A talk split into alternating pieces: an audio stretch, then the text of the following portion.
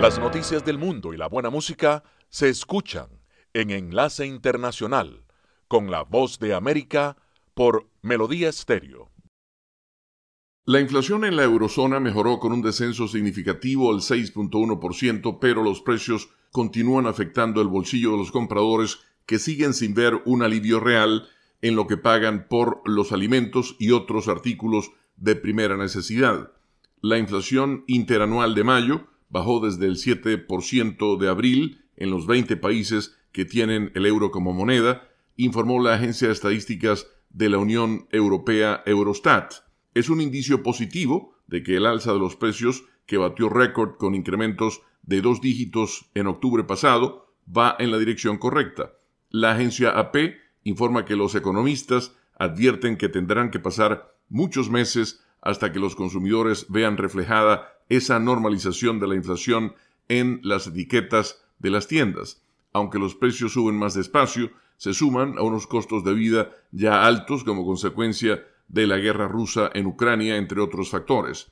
Aunque los precios de los alimentos en la eurozona subieron 12,5% en mayo con respecto al año anterior, se redujeron frente al aumento del 13,5% registrado en abril. La clave de la reducción de la inflación general está en el precio de la energía, que bajó un 1.7% con respecto al mismo periodo de 2022, luego de registrar un incremento del 2.4% hace apenas un mes. La inflación subyacente, que deja fuera la volatilidad de los alimentos y la energía, bajó al 5.3% desde el 5.6% de abril. Se considera que este es un mejor indicador de la presión de los precios en la economía derivada de la demanda de bienes y del aumento de los salarios.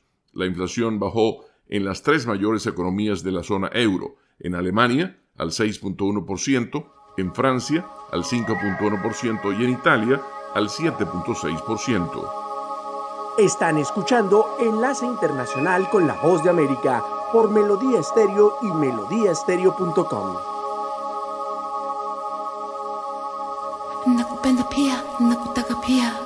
and when.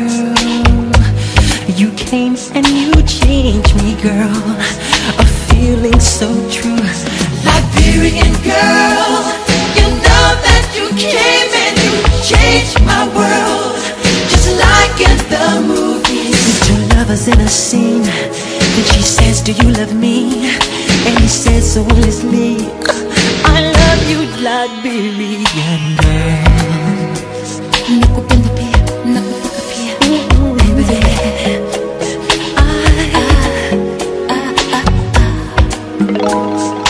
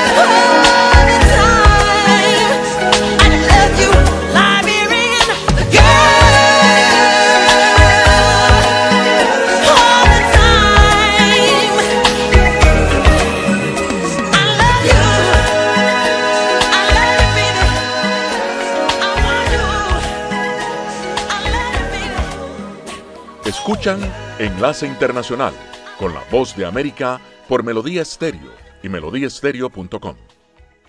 El año pasado se registró una variedad de sueldos para las mujeres que dirigen compañías que forman parte del índice bursátil S&P 500. El salario aumentó para más de la mitad de ellas, pero el sueldo promedio bajó un 6%. De los 343 directores ejecutivos que participaron en la revisión de sueldos de las compañías del S&P 500 realizada por la agencia AP y Equilar, apenas 20 son mujeres, y debido a que es un grupo pequeño, las diferencias salariales de unas cuantas podrían sesgar fácilmente las cifras totales. La caída se produce luego de un aumento del 26% en los paquetes de beneficios de directoras generales en 2021, un año en el que la remuneración reflejó una economía en vías de recuperación y un alza en los precios de las acciones y las ganancias. Muchos directores ejecutivos fueron recompensados por manejar sus compañías exitosamente durante lo peor de la pandemia de coronavirus. En total,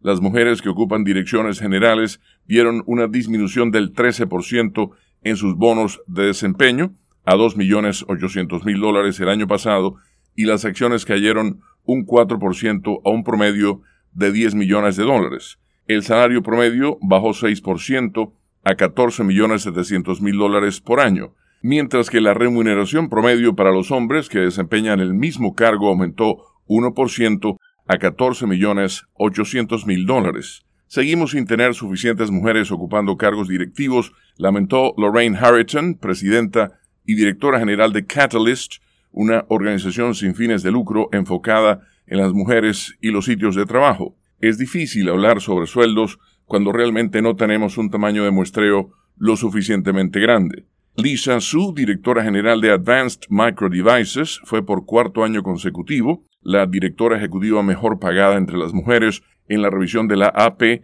pero en la lista en general ocupó el vigésimo sexto peldaño respecto al vigésimo segundo que ocupó el año pasado. De hecho, ella fue la directora ejecutiva mejor pagada en 2019 entre hombres y mujeres. El estudio realizado por AP y Equilar incluyó datos de los salarios de 343 directores generales en compañías del S&P 500 que han trabajado los últimos dos años fiscales en las empresas que presentaron declaraciones fiscales entre el 1 de enero y el 30 de abril. Enlace Internacional.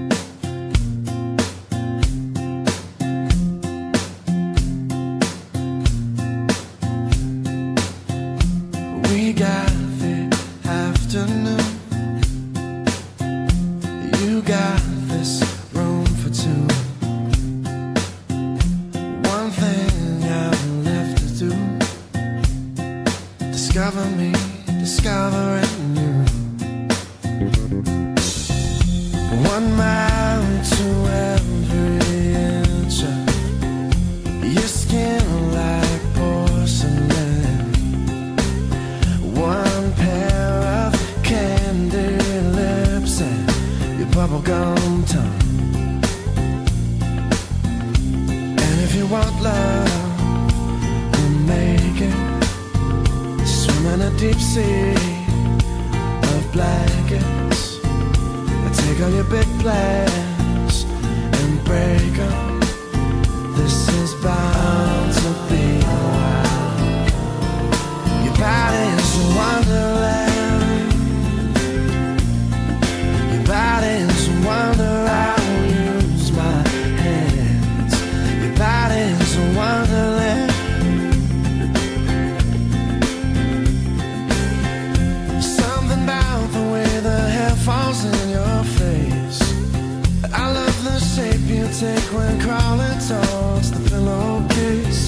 tell me where to go And though I might leave to find it I'll never let your head hit the bed Without my hand behind it. You want love? We'll make it. Swim in a deep sea of blankets. I take all your big plans And break them This is bound to be a while. Your body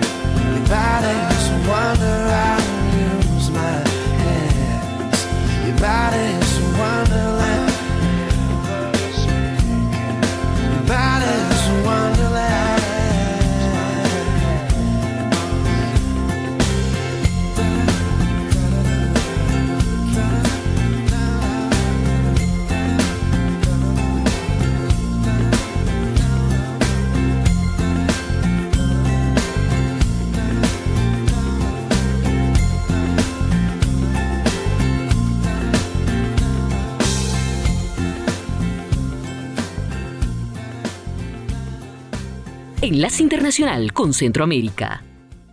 El juicio contra el periodista José Rubén Zamora ya tiene fecha de sentencia. Será el 14 de junio cuando se conozca la resolución del Tribunal Octavo de Sentencia Penal, después que la Fiscalía pidiera 40 años de prisión, 20 por lavado de dinero, 12 por tráfico de influencias y 8 por chantaje. Una pena que Zamora considera desproporcionada, asegura que está siendo juzgado como un gran criminal. Y me están tratando como Mario Villacón Rosario, lavó 35 millardos de quetzales y en mi caso por 300 mil pesos. Están pensando en, en 40 años. La Asociación de Periodistas de Guatemala convocó a una protesta frente a la Corte Suprema de Justicia en contra de la criminalización contra la prensa y presentaron un amparo ante ese organismo, como explica Miguel Ángel Alvisures, miembro de la asociación un amparo ante la Corte Suprema en relación al artículo 35 de la Constitución que deben de garantizar la libertad de prensa, ¿verdad? y de pensamiento. Alvisures recalca que la pena solicitada por el Ministerio Público contra el periodista Zamora va en contra de la libertad de prensa en Guatemala. Lo que hay en Guatemala actualmente es un atentado a la libre expresión del pensamiento, ¿verdad? Y a la libertad de prensa. Lo que se requiere es de que las autoridades, en vez de restringir los derechos, traten de garantizar lo que dice la Constitución de la República. A nivel internacional también surgen reacciones. La organización Reporteros Sin Fronteras pide la liberación de Zamora, como explica su representante Vía Barbosa. Reporteros Sin Fronteras insta a las autoridades a acabar con este enseñamiento judicial contra el medio y su máximo dirigente y a liberar de manera inmediata a José Rubén Zamora. El juicio contra Zamora duró 28 días después de su captura el 29 de julio de 2022. El diario El Periódico fue obligado a cerrar sus operaciones el 15 de mayo por lo que ellos llaman persecución al medio y sus profesionales de la información. Melodía Estéreo, emisora afiliada al sistema de noticias de la Voz de América.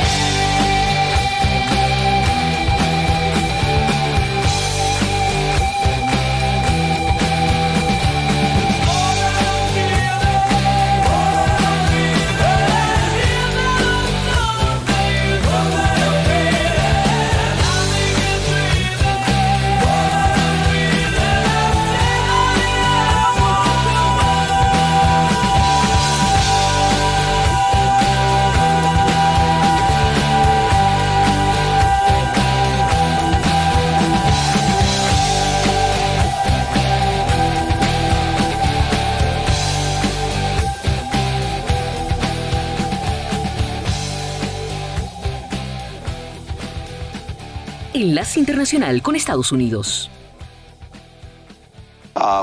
Estamos enfocados en el apoyo que continuamos brindando a Ucrania para asegurarnos de que prevalezca contra la agresión rusa que lleva sucediendo ya desde hace más de un año.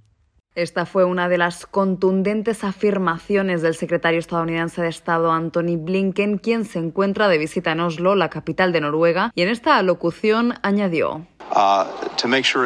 Además, asegurarnos que continuaremos fortaleciendo nuestra propia alianza defensiva a través de la construcción de nuestros planes de disuasión y defensa y también para continuar el proceso de incorporar nuevos miembros a la alianza, en particular Suecia.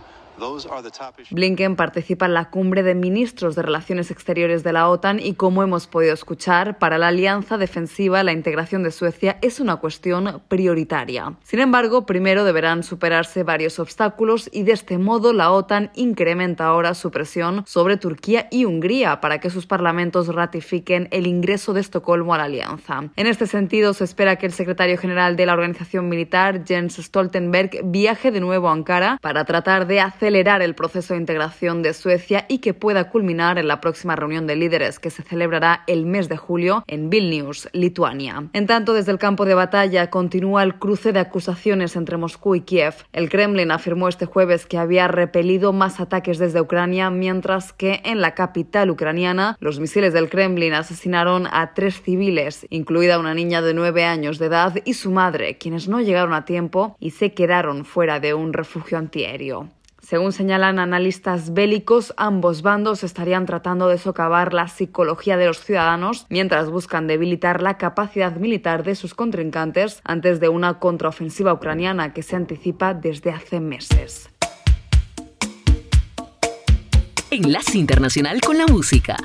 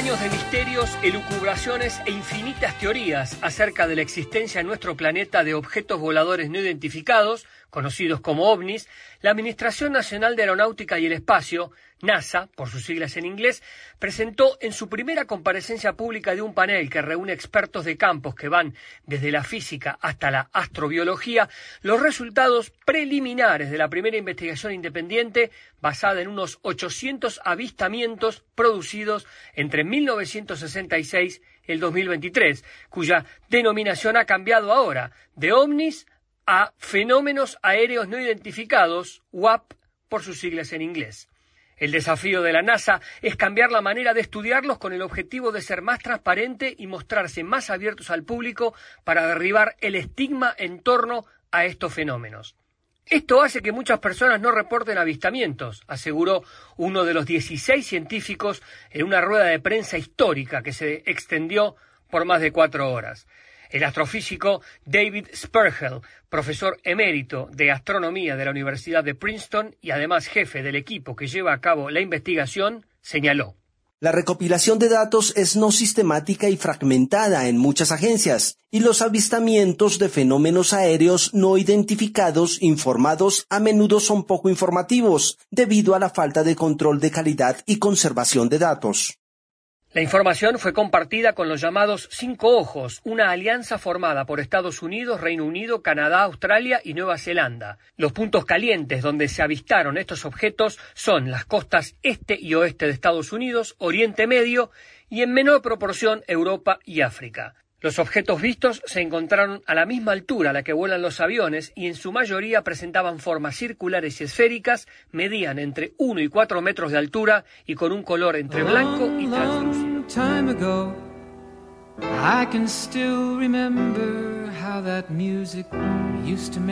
Enlace. Internacional con la Música. And I knew if I had my chance that I could make those people dance and maybe they'd be happy for a while. But February made me shiver with every paper I deliver. Bad news on the doorstep. I couldn't take one more step. I can't remember if I cried when I read about his widowed bride. But something touched me deep inside the day the music died. So bye bye, Miss American Pie. Drove my Chevy to the levee, but the levee was dry. And them good old boys were drinking whiskey and rye, singing, This'll be the day that I die. This'll be the day that I die. Did you write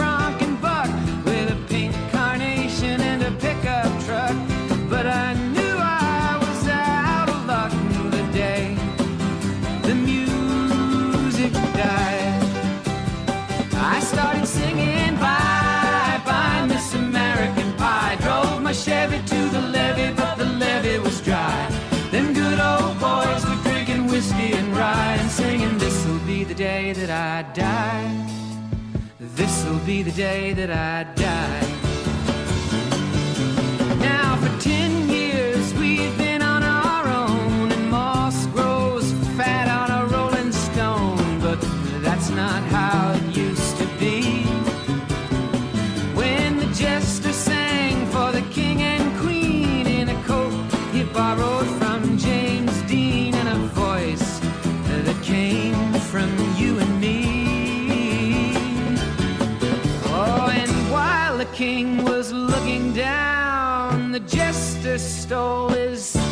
crown. The courtroom was adjourned.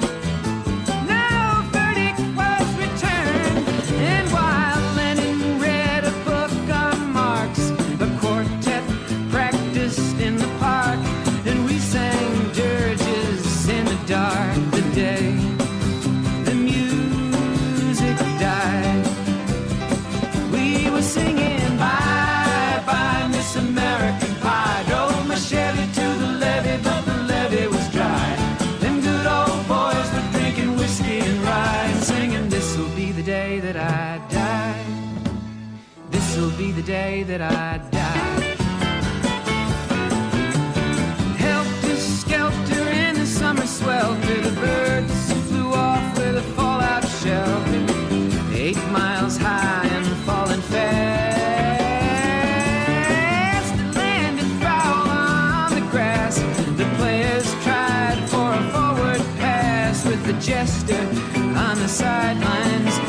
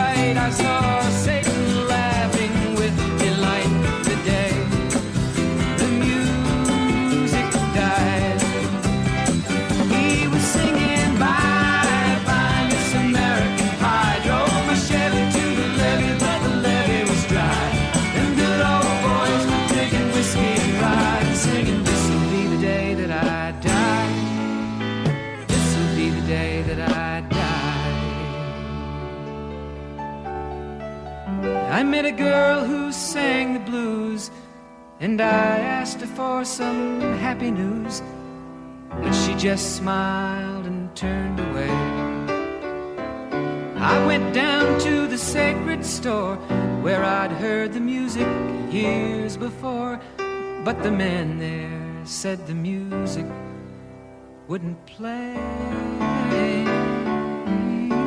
And in the streets the children screamed, the lovers cried, and the poets dreamed, but not a word was spoken. The church bells all were broken. And the three men I admire most the Father, Son, and the Holy Ghost, they caught the last train for the coast the day the music died. And they were singing, Bye, bye, Miss American Pie. Drove my Chevy to the levee, but the levee was dry. Them good old boys were drinking whiskey and rye, singing, This'll be the day that I die. This'll be the day that I die. They were singing, Bye, bye, Miss American Pie. Drove my Chevy to the levee, but the levee was dry. Them good old boys were drinking whiskey and rye, singing, This'll be the day that I die. Escuchan Enlace Internacional con la voz de América por Melodía Estéreo y melodíaestéreo.com.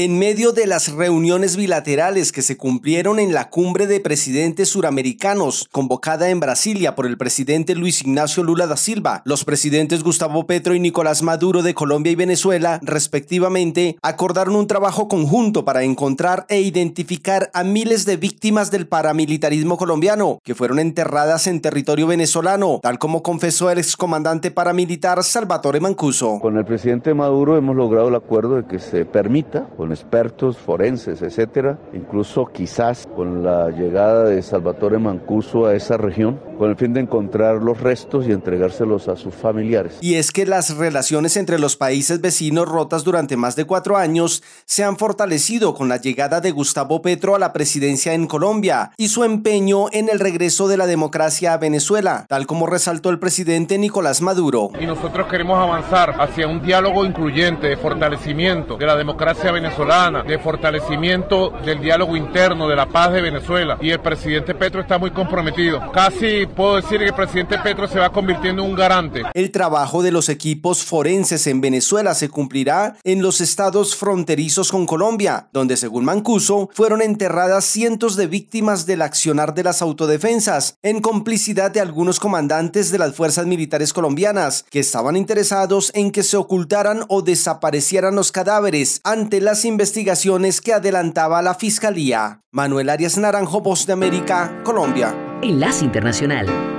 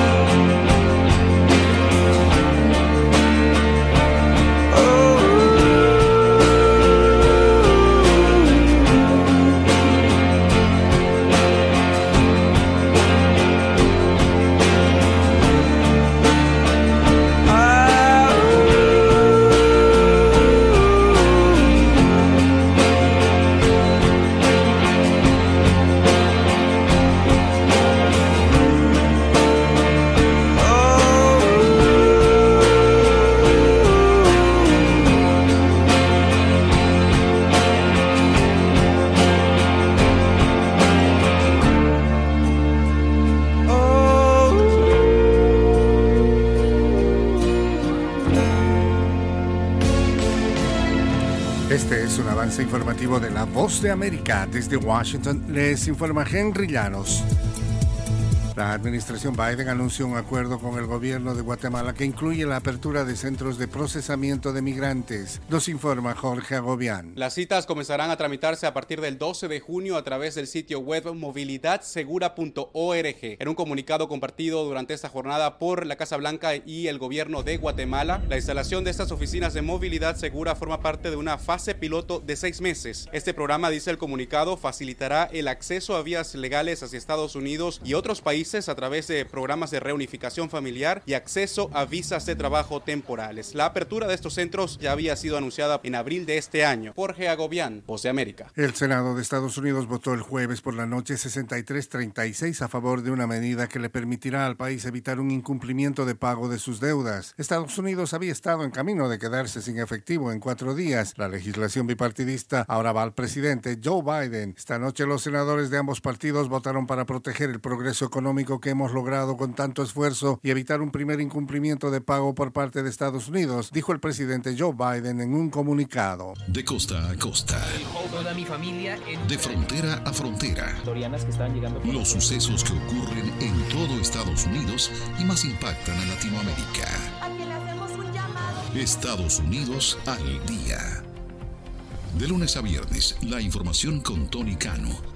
Desde la voz de América en Washington por su emisora local favorita en América Latina.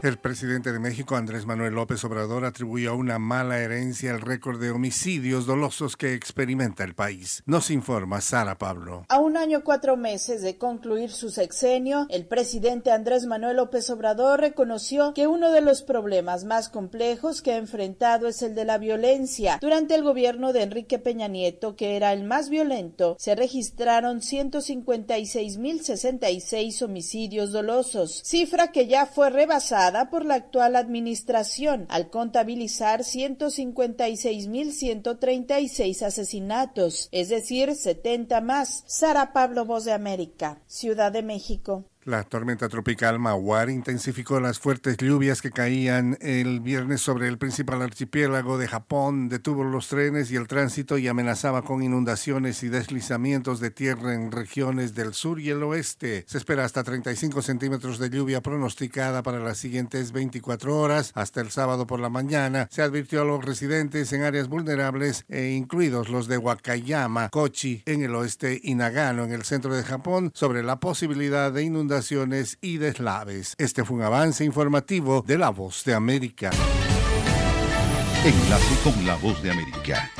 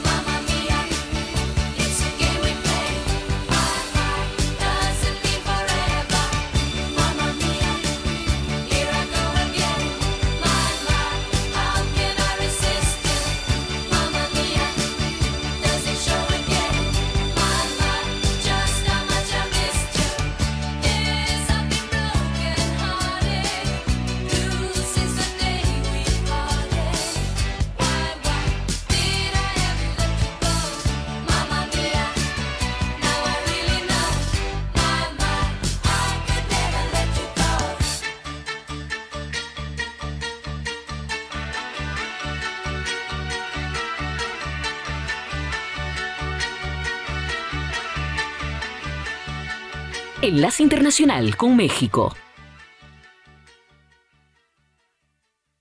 El presidente Andrés Manuel López Obrador propuso una especie de tregua entre Estados Unidos y China para enfrentar la crisis del fentanilo que ha provocado la muerte de 100.000 estadounidenses al año. Un día después de que se reunió con una delegación de funcionarios de Estados Unidos, encabezados por Elizabeth Sherwood Randall, asesora de la Casa Blanca para Seguridad Nacional, el Ejecutivo insistió en que en México no se produce el fentanilo y la materia prima viene de fuera aseguró que hay disposición de China y Corea del Sur para enfrentar el tráfico de precursores químicos. Nosotros estamos en este caso del fentanilo planteando que eh, haya una especie de tregua y que se piense en los que pierden la vida, que se piense en lo humanitario. Y yo creo que en esto puede lograrse un acuerdo, independientemente de la cuestión ideológica, política. El presidente reveló que el secuestro y posterior asesinato de Sergio Emanuel Martínez Covarrubias,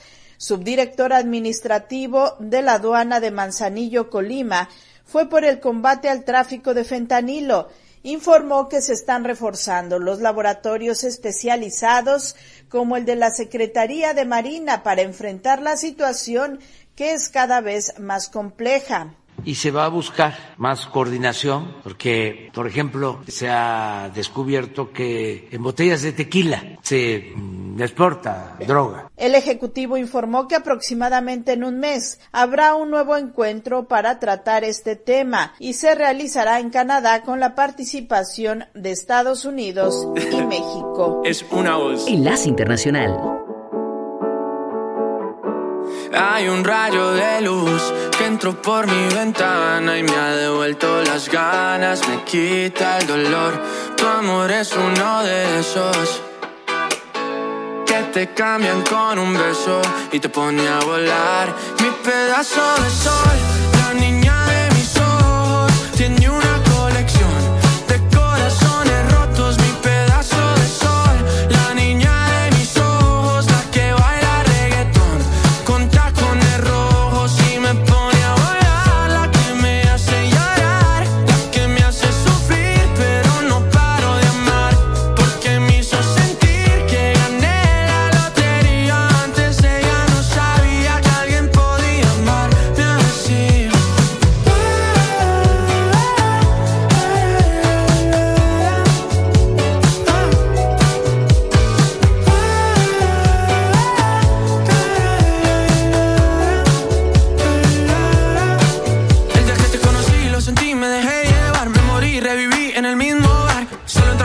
emborracharme, ey, no esperaba enamorarme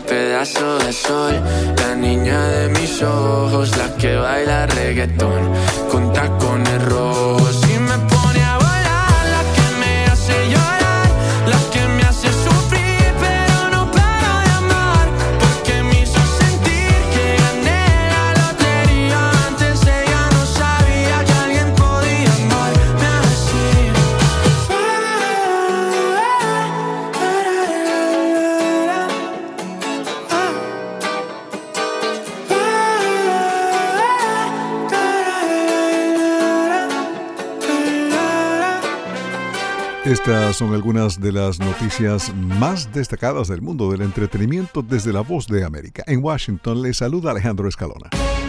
Decenas de miles de personas de la comunidad LGBT acudirán al centro de Florida este fin de semana para participar en atracciones de parques temáticos y en lo que se conoce como la tradicional celebración de los días gay. A diferencia de la mayor parte del país que celebra el mes del orgullo en junio, la ciudad de Orlando celebra su orgullo en octubre. Los días gay es una celebración adicional. El sábado, visitantes LGBT en el reino mágico de Walt Disney World llevarán camisas rojas para identificarse y participar en un tradicional desfile frente al castillo de Cenicienta. Una exmodelo de Playboy que alega que Bill Cosby la drogó y agredió sexualmente a ella y a otra mujer en su casa en 1969 lo demandó en virtud de una nueva ley de California que suspende el plazo de prescripción de las denuncias de abuso sexual. En la demanda, Victoria Valentino, de 80 años, dice que era actriz y cantante hace 54 años cuando conoció a Cosby, ahora de 85. El expediente señala que el comediante y actor se les acercó en un café de Los Ángeles, les dio una pastilla a cada una y luego las llevó a la casa de él. Según documentos judiciales, Cosby tuvo relaciones sexuales forzadas con la conejita de Playboy, incapacitada por las drogas. La exestrella del Cosby Show, acusado de violación, agresión sexual y acoso sexual por al menos 60 mujeres, ha negado todas las acusaciones relacionadas con crímenes sexuales. Esta semana estuvieron de cumpleaños el galardonado actor de The Shawshank Redemption y cientos de otros filmes y voz de innumerables documentales Morgan Freeman, 86 años, y Delay, el viajero del tiempo David Bowman de 2001 Odisea del Espacio 87. Junio 30 y julio 1 pónganos su agenda de una vez los que estén por Washington en el Concert Hall del Centro Kennedy para las Artes Escénicas se presenta la ex vocalista de 10,000 Maniacs Natalie Merchant como parte de su gira Keep Your Courage acompañada por la Orquesta Sinfónica Nacional. Unos días antes, junio 21, la agrupación Straight No Chasers se presenta en el Wolf Trap, cerca de esta capital, la trampa para lobos, solo por una noche con Ambrosia, para dar inicio a la velada. Desde la voz de América en Washington se despide Alejandro Escalona. Feliz fin de semana.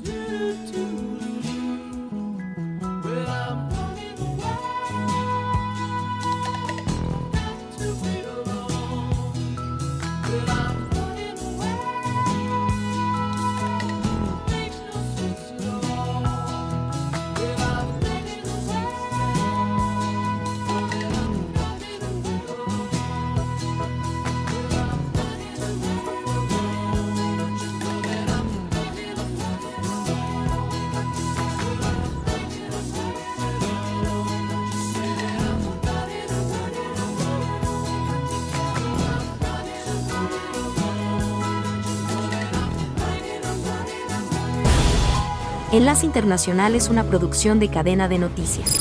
Editores Jorge Pérez Castro y Gabriel Villarreal Ángel. Periodista Sala de Redacción de La Voz de América. Voiceover Gonzalo Abarca. Producción ejecutiva Jimmy Villarreal. Cadena de noticias. Síganos en www.cdncol.com.